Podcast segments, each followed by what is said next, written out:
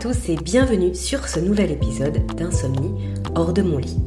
C'est un plaisir de vous retrouver aujourd'hui pour euh, cette fois-ci parler d'un livre. J'avais envie de vous faire euh, une petite chronique sur un livre que j'ai lu il y a quelques temps qui m'a beaucoup marqué et dont euh, le sujet même n'est pas spécialement très connu ou très relayé.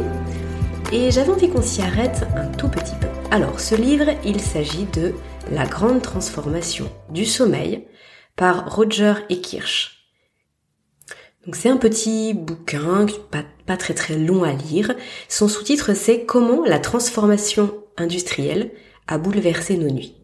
Alors Roger et c'est un professeur d'histoire à l'Institut Polytechnique de Virginie et il est spécialiste de l'histoire transatlantique et de l'histoire coloniale de l'Amérique du Nord.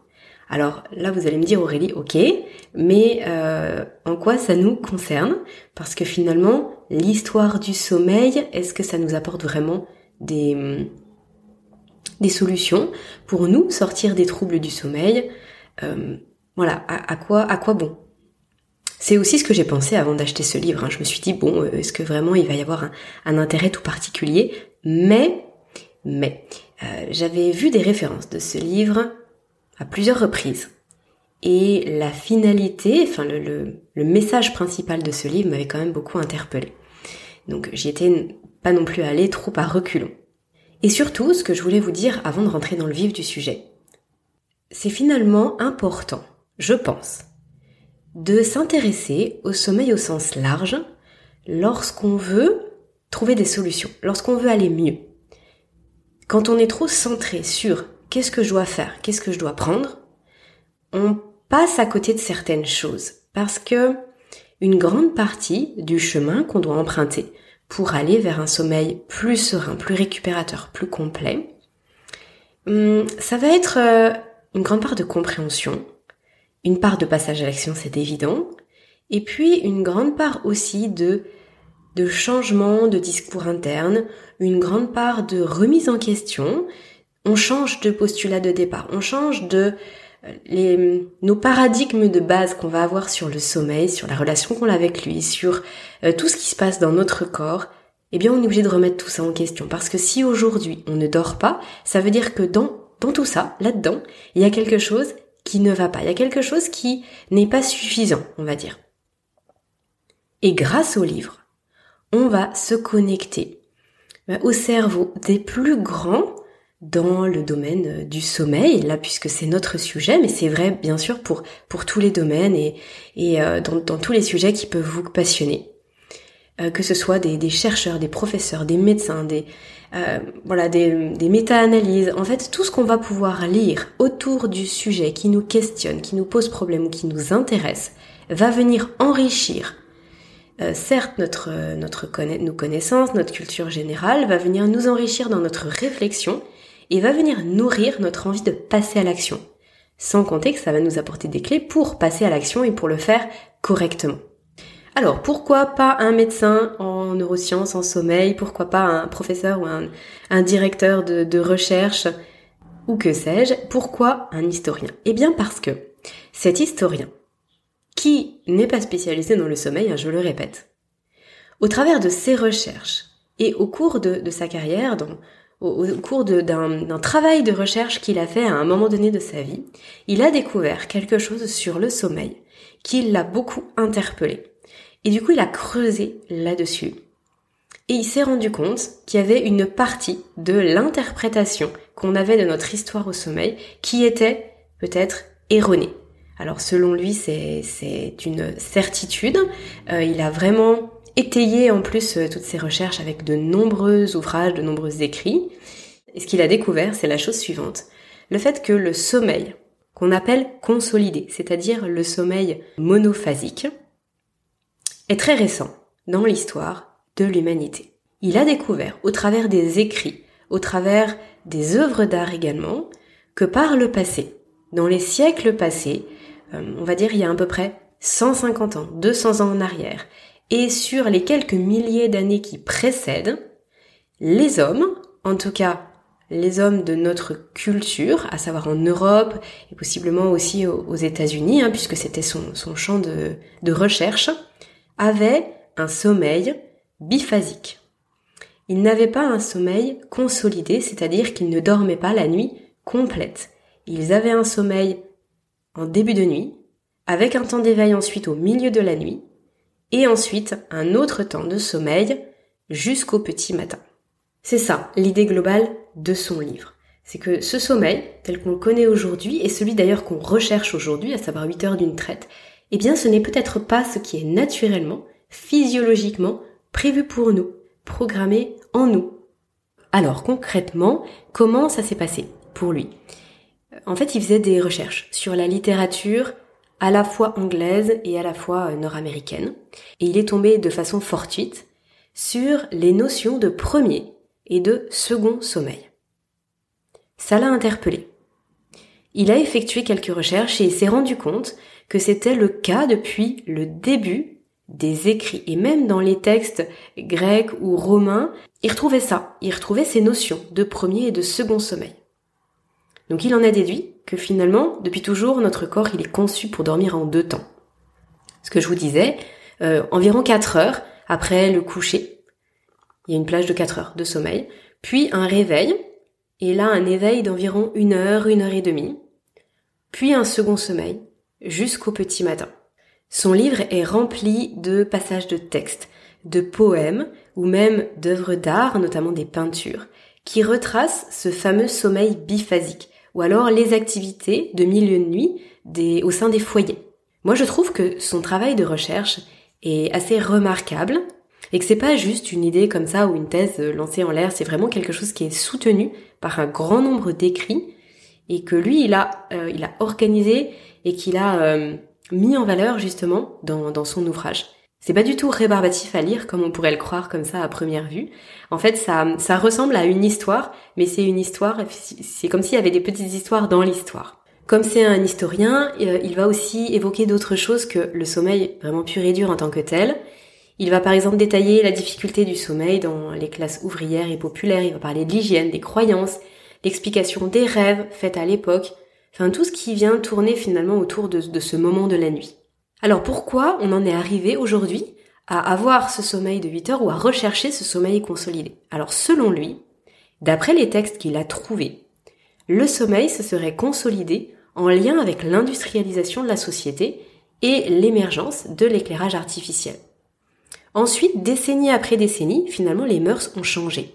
Et le sommeil biphasique a été peu à peu oublié et le sommeil monophasique, donc notre sommeil consolidé d'aujourd'hui, est devenu la norme. D'autant que n'oublions pas que les moyens de communication et la transmission de l'information, elles étaient bien différentes à l'époque. Donc personne n'était là pour dire par exemple ah mais c'est bizarre euh, à tel endroit ils font pas comme ci ou à tel endroit ils font pas comme ça. Finalement les choses pouvait se, modifier au sein d'une génération, se transmettre différemment, sans qu'on s'en rende vraiment compte d'une certaine façon. Et puis l'autorité que représentent bah, les, médecins, on, va dire pour caricaturer la blouse blanche, y a accordé beaucoup de crédit, en disant que c'était une meilleure façon, une façon plus saine de, faire les choses et de vivre, que ce sommeil consolidé permettait de se lever plus tôt, euh, de plus travailler, en fait qu'il était l'antidote à la fainéantise d'une certaine façon. Alors malgré tout, il y a quand même euh, d'autres euh, voix qui se sont élevées au regard de ces nouvelles habitudes et qui se sont exprimées défavorablement par rapport à ce nouveau sommeil, à ce sommeil consolidé.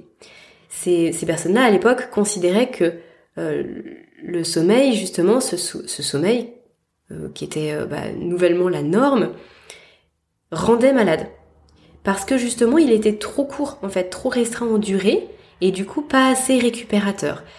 Surtout que souvent c'était pas les 8 heures finalement qu'on se retrouvait à avoir puisque les gens se couchaient plus tard après le coucher du soleil puisqu'il y avait cette, bah, cet éclairage artificiel qui était plus répandu et se levaient au lever du sommeil. Donc en fait on se retrouvait avec des nuits peut-être de 6 ou 7 heures et le corps n'arrivait pas à récupérer assez. Donc il y a eu quand même pas mal de personnes qui se sont un peu insurgées contre cette euh, nouvelle mode qu'on pouvait appeler mode de l'époque. Et vraiment qui insistait sur le fait que le sommeil rendait les gens plus plus malades, moins en santé, moins en forme, je veux dire moins dynamiques, que ça les rendait aussi plus esclaves de la nouvelle industrie montante, des, exigences de ceux qui détenaient le capital. Et c'est vrai qu'il y a eu à un moment donné pas mal de voix qui se sont élevées contre ce nouveau mode de vie, contre, quand l'industrie s'est vraiment développée et qu'il y a eu toutes ces nouvelles habitudes de travail, euh, de d'horaire, de vie qui se sont mises en place petit à petit. Donc pour récapituler, au début on se couchait euh, bah, possiblement vers euh, vers 21h ou, même plus, plus tôt en fait en hiver et puis plus tard en été, ça suivait les saisons. Il y avait ce temps à peu près d'une heure, une heure et demie la nuit où on allait faire des activités du quotidien ou alors même avoir des, des rapports euh, intimes euh, ou s'occuper des, des enfants, des bêtes, du ménage, de la cuisine. Et ensuite on retournait se coucher et on se levait, ben, on va dire voilà au, champ du coq, comme on pourrait dire, en tout cas avec le, le, soleil également. On se couchait, on se levait avec le soleil, ben, voilà comme euh, on a fait pendant des milliers et des milliers d'années. Avec l'émergence de la lumière artificielle, eh bien, on pouvait travailler jusque beaucoup plus tard. Et donc, du coup, bah, tout était décalé dans la soirée et on se couchait beaucoup plus tard. La pression de sommeil étant bah, possiblement beaucoup beaucoup plus forte, le sommeil allait plus facilement jusqu'à 5h, 5h30 du matin, sans coupure, là où entre 2 et 3h30 du matin avant, il y avait ce temps d'éveil, et du coup on se levait pour la journée. Alors la controverse que je, citais là précédemment, elle n'a pas finalement fait long feu, elle n'a pas été alimentée très longtemps. Euh, le sommeil monophasique, il est quand même très vite devenu la norme, d'après toujours les écrits hein, de Roger et Kirsch, bien sûr, d'après tout ce qu'il retrace dans son livre. Et surtout au regard justement du bah, du XXe siècle, en tout cas, on va dire que ça c'est venu consolider cette nouvelle habitude parce que il a été tellement mouvementé, en tout cas le le XXe siècle qu'a connu bah, l'Europe, euh, qui a demandé énormément d'adaptation, euh, voilà, tout, tout, tout azimut, et ça a nécessité de, de placer certaines choses en arrière-plan pour se consacrer bah, juste sur euh, qu'est-ce qu'on qu'est-ce mange et comment on survit, que finalement bah, ça aura fait oublier ce sommeil biphasique, et puis ça aura assis cette nouvelle façon de, de consommer son sommeil, de traverser la nuit. Je reviens sur un point que j'ai cité tout à l'heure en début de podcast, c'est que l'auteur s'est euh, inspiré et a regardé vraiment la littérature euh, euh, globale, mais principalement la littérature anglaise, mais il en a transposé, il en a déduit, on va dire, que ce qui se passait en France ou ce qui, se passait dans la majorité des pays européens, c'était similaire à ce qu'il retrouvait justement en Angleterre. Donc en fait, il a un peu extrapolé de ces lectures à ce qui pouvait se passer en France ou dans les autres pays européens. Donc c'est quand même à noter, même si effectivement ça relève plutôt du bon sens que de, que de se dire que si ça n'a jamais interpellé personne, sachant que les gens voyageaient malgré tout à l'époque, même si c'était beaucoup moins important qu'à notre époque, si ça n'a jamais surpris personne et que personne ne s'est jamais euh, bah, euh, inquiété, c'est peut-être pas le mot, mais que personne n'a jamais euh, écrit sur le fait qu'entre les différentes cultures il puisse y avoir des différences à ce niveau-là, c'est probablement parce que c'était partout pareil. Parce qu'effectivement, ça je l'ai pas précisé, euh, dans son livre, il explique bien que euh, ces termes de premier et de second sommeil, en fait, il les a trouvés comme ça, comme je disais, de façon fortuite, mais parce que les gens racontaient quelque chose et du coup il y avait ces mots-là, mais en fait ils ne parlaient pas de leur sommeil, c'est-à-dire que c'était c'était un, non-sujet. Finalement, il n'a pas trouvé de texte où on expliquait comment on dort à l'époque. C'était, ça faisait juste partie des mœurs, tout comme on peut trouver euh, la façon dont euh, dont on s'occupait des enfants ou dont on s'habillait au détour de d'écrits qui n'ont pas pour sujet l'éducation ou le ou l'habillement. Euh, juste parce que bah on on vient passer sur une explication, une histoire, et on se rend compte qu'il y a ça. J'espère que c'est assez clair, mais en tout cas, ce, ce sujet du sommeil n'en était pas vraiment un, visiblement, il y a quelques centaines d'années en arrière. Donc tout ce que je viens de vous dire, bah, finalement, c'est ce que l'auteur développe. Moi, j'ai trouvé que c'était vraiment intéressant de, lire ça. Alors, il y a une post-phase qui est assez longue, euh, qui, est, tout aussi intéressante, mais du coup qui, fait vraiment suite à tout ça par un, autre auteur. Euh, donc en fait, ça, se lit très très rapidement et je trouve que justement Roger et Kirsch, il nous donne une vraie leçon d'histoire en nous racontant ce qui semble être bah, notre propre histoire. C'est vraiment, c'est très documenté, c'est aussi un peu illustré comme je le disais. Ça se lit bien, ça se lit vite. Et puis, bah, surtout, ça permet dans, d'en déduire quelque chose, parce que finalement, c'est c'est ce que lui conclut. C'est pour ça que que c'est aussi intéressant de d'avoir cette notion-là en tête, c'est parce qu'il conclut sur le sommeil en disant que si on considère le sommeil biphasique comme la norme physiologique pour les êtres humains,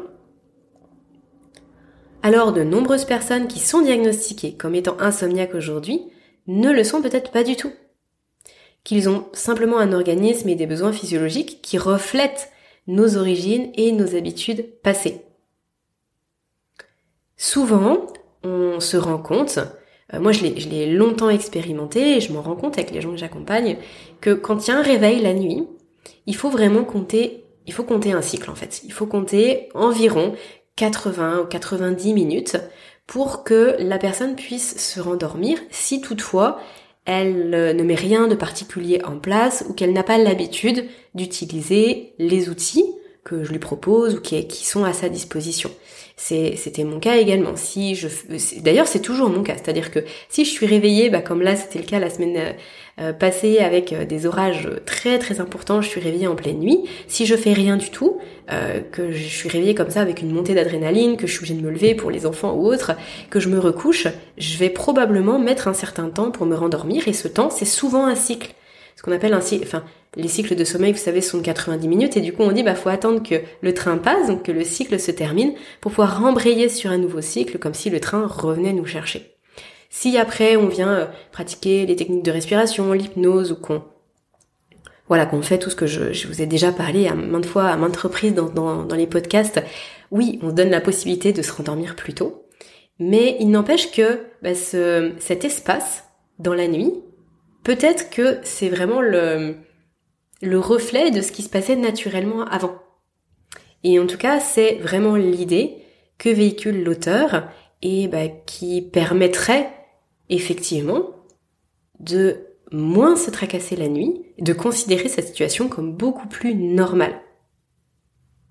Parce que si on voit les choses comme ça, finalement, il serait plus judicieux d'apprendre à occuper bah, son temps d'éveil en milieu de nuit, plutôt que de chercher à le supprimer à tout prix. En fait, ça, ça donne beaucoup de sérénité à, pas mal de personnes euh, qui luttent désespérément avec le sommeil chaque nuit. En tout cas, ça donne une option supplémentaire. Soit on essaie de mettre en œuvre plein de choses pour se rendormir le plus rapidement possible, soit on considère que c'est ok.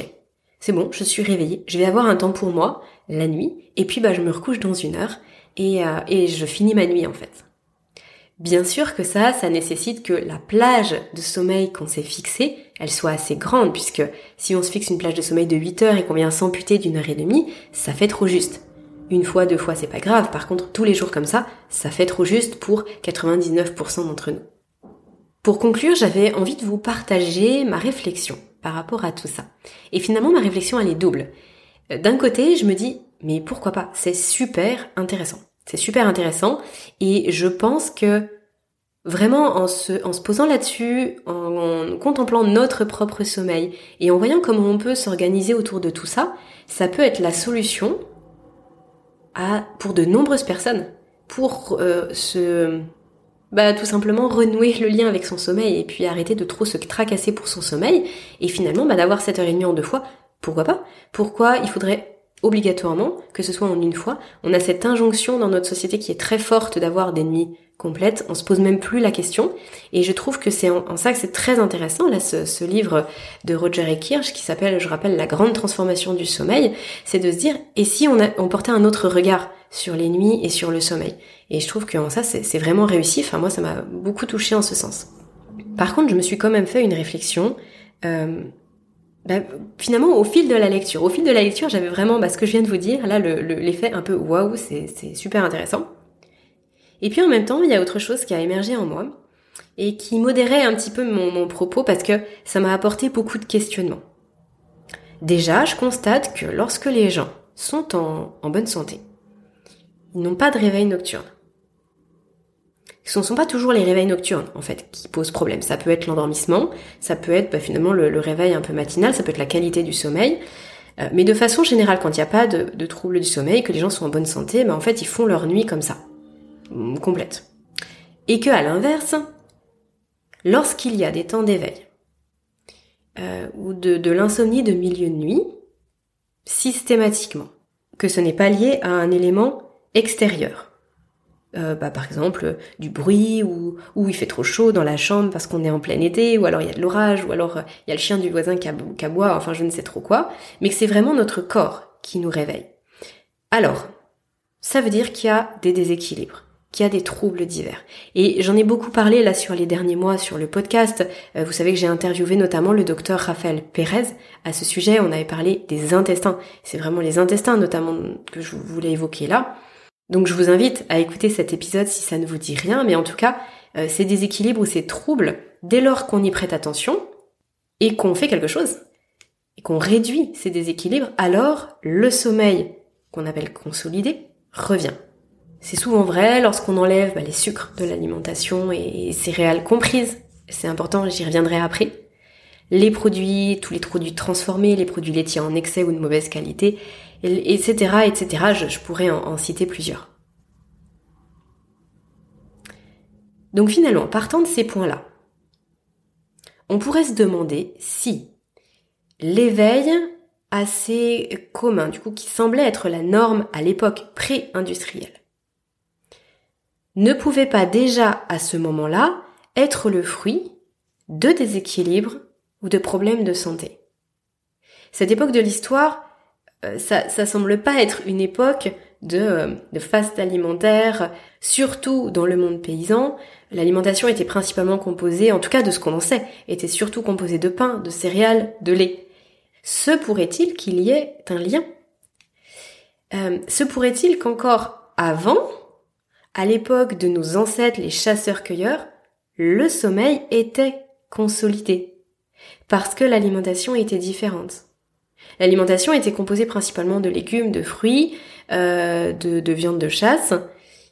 Peut-être que tout ça, c'est plus favorable à un sommeil de peut-être plus courte durée, mais de bien meilleure qualité. Donc peut-être que là, on retrouvait les 7 ou 8 heures de consolidé. Et peut-être encore que ça a évolué aussi au, au fil de l'année en fonction des saisons. Et que finalement, le sommeil a pu se scinder en deux parties après car finalement, on ne sait pas grand-chose de cette époque. En fait, il n'y a pas d'écrit, il n'y a pas de dessin du sommeil. Euh, la culture des céréales, elle est apparue il y a une dizaine de milliers d'années. Et, d'ailleurs, je fais une, parenthèse, je fais une digression, mais je pense que c'est important pour, euh, pour comprendre un petit peu ma, réflexion là-dessus et la logique. Les fouilles, les, les analyses des squelettes de l'époque semblent montrer que c'est à ce moment-là au moment où on est devenu sédentaire, où on est, on est, on n'était plus chasseur-cueilleur, mais on est devenu éleveur et cultivateur, il y a eu les premiers cas d'arthrose, de soucis osseux, de troubles squelettiques, de problèmes de dos, de euh, scoliose, tout ça. Et ça, c'est visiblement attribué à la consommation de céréales en très grande quantité par rapport à ce qu'on avait avant et on a beaucoup exploité les céréales et tout était fait à base de ça et aussi à plus de sédentarité. Alors j'avais lu dans, un livre qui, euh, qui aujourd'hui fait un petit peu euh, polémique, on peut euh, aimer ou pas l'auteur, le livre s'appelle Sapiens, mais en tout cas cette phrase m'avait particulièrement marqué dans, dans ce, dans ce livre-là. l'auteur insistait sur le fait que le blé n'a pas été domestiqué par l'homme. En fait c'est le blé qui aurait domestiqué l'homme, et pas l'inverse et que finalement c'est grâce au fait que l'homme se soit arrêté à un moment donné d'être euh, chasseur-cueilleur et d'être euh, nomade qu'il a permis au blé de s'étendre, de se développer et de se retrouver absolument partout sur une grande partie de la planète. Et cette façon de, voir l'émergence de la culture et de l'élevage, ça m'a toujours paru intéressant. Donc tout ça pour dire, si euh, je reviens un petit peu à nos moutons, peut-être que pendant des milliers d'années, l'homme a eu un sommeil consolidé. Puis, les dix mille qui ont suivi, il a eu un sommeil biphasique, en raison de son hygiène de vie, en raison d'une alimentation qui, bah, qui mettait à mal son système digestif. Parce que la consommation excessive de céréales, comme je le disais, et encore une fois, je vous renvoie à de nombreux podcasts que j'ai fait sur l'alimentation avec ou, d'interviews que j'ai fait avec différents euh, euh, spécialistes, bah, une alimentation très riche en céréales, c'est très fatigant pour le système digestif. Ça crée beaucoup de mucus, beaucoup de colle. Euh, ça vient en fait euh, mobiliser notre euh, notre métabolisme le surcharger, créer plus de chaleur dans notre organisme et ça peut venir ben, considérablement ruiner notre sommeil. Donc je disais, puis les 10 000 euh, années qui ont suivi, il y a eu un sommeil biphasique, donc en région de cette hygiène de vie, et à nouveau, un sommeil monophasique avec une amélioration des conditions de vie, et donc finalement une meilleure santé. Parce qu'encore une fois, rechercher la santé, c'est trouver le sommeil. Quand il n'y a pas le sommeil, ça veut dire que la santé, elle n'est pas au top du top. Donc si on améliore la santé, par ricochet, on améliore le sommeil. Ça va toujours dans les deux sens.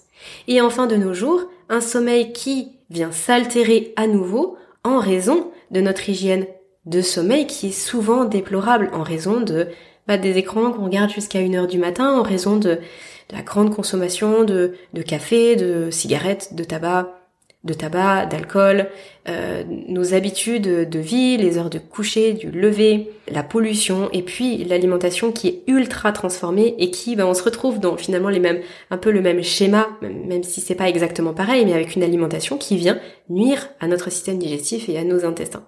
C'est vraiment juste une théorie, mais j'avais envie de vous partager cette réflexion-là parce que, ben voilà, c'est ce qui m'a voilà ce qui m'est venu lorsque j'ai lu ce livre et j'avais très envie de, vous dire tout ça. Je suis très curieuse de savoir ce que vous vous en pensez. Alors vraiment, ne vous privez pas de me faire un, retour par mail par rapport à, ce que je vous ai euh, bah, détaillé ici, à ce que je vous ai partagé à ce livre. En tout cas, je trouve que euh, cet ouvrage, il a vraiment l'avantage de nous faire réfléchir à plein de choses. Alors il a été largement repris hein, dans la littérature, mais il a été aussi énormément controversé. Euh, Roger Ekirch s'est fait, euh, bah voilà, a été, euh, n'a pas fait l'unanimité parmi ses pairs, et pour autant il en a inspiré beaucoup. Donc c'est, ça reste, ça permet d'avoir finalement un, débat d'idées qui est, toujours très intéressant. Et puis ça reste quelque chose qui, je pense, sera à à développer, peut-être à, consolider par par la suite avec bah, possiblement d'autres recherches sur le sujet. Voilà, c'était un plaisir de vous parler à nouveau d'un livre pour le sommeil. Ça faisait longtemps que je vous avais pas fait de petites rubriques euh, sur, euh, les livres que je lis. Et il y en a plusieurs qui vont arriver parce que, bah, parce que j'en ai lu plusieurs. Ils sont vraiment, vraiment dignes d'intérêt. Et euh, je me fais un, grand plaisir à chaque fois de vous les partager. Donc on verra ça à partir de, la rentrée de septembre, je pense. Puisque là, d'ici quelques semaines, alors pas sur le mois de juillet, je vais encore vous publier quelques quelques épisodes, mais sur le mois d'août, euh, je vais faire une petite pause sur les podcasts et puis euh, je reprendrai les enregistrements à partir de septembre. Par contre, euh, surtout, la semaine prochaine, ne ratez pas l'épisode que je vous ai prévu. C'est un interview à nouveau euh, vraiment un, échange très très riche, une conversation que j'ai eue avec Mathieu Boulet. Mathieu Boulet, il est ostéopathe, il est posturologue et on a parlé vraiment de, quelque chose qui n'est jamais dit, qui n'est jamais évoqué en lien avec le sommeil, euh, quelque chose de, très très sérieux et euh, il me tarde de vous diffuser cet échange-là et je pense que ça va en éclairer plus d'un sur, sur les notions de stress, d'anxiété, qui bah, voilà qui se répercute sur euh, sur le sommeil. Bon, je vous en dis pas plus, on voit ça la semaine prochaine, mais d'ici là, n'oubliez pas que si vous souhaitez soutenir mon travail, vous pouvez partager ces épisodes. Vous pouvez me suivre aussi sur Instagram. Euh, c'est avec grand plaisir que je travaille avec Constance euh, là depuis plusieurs semaines maintenant, presque plusieurs mois. Constance qui permet à ce compte Instagram de vivre et elle vient vous, vous mettre des posts, des reels, euh, plein d'informations sur le sommeil et puis vous présenter aussi les, différents épisodes qui sortent. Et je la remercie pour ce travail précieux. Et puis vous pouvez également m'écrire, comme je le disais, faites-moi un petit feedback par rapport à tout ça si vous en avez envie, je vous lirai avec plaisir. Je vous souhaite une euh, très bonne fin de semaine, bon week-end et à la semaine prochaine pour un nouvel épisode. D'ici là, prenez bien soin de vous.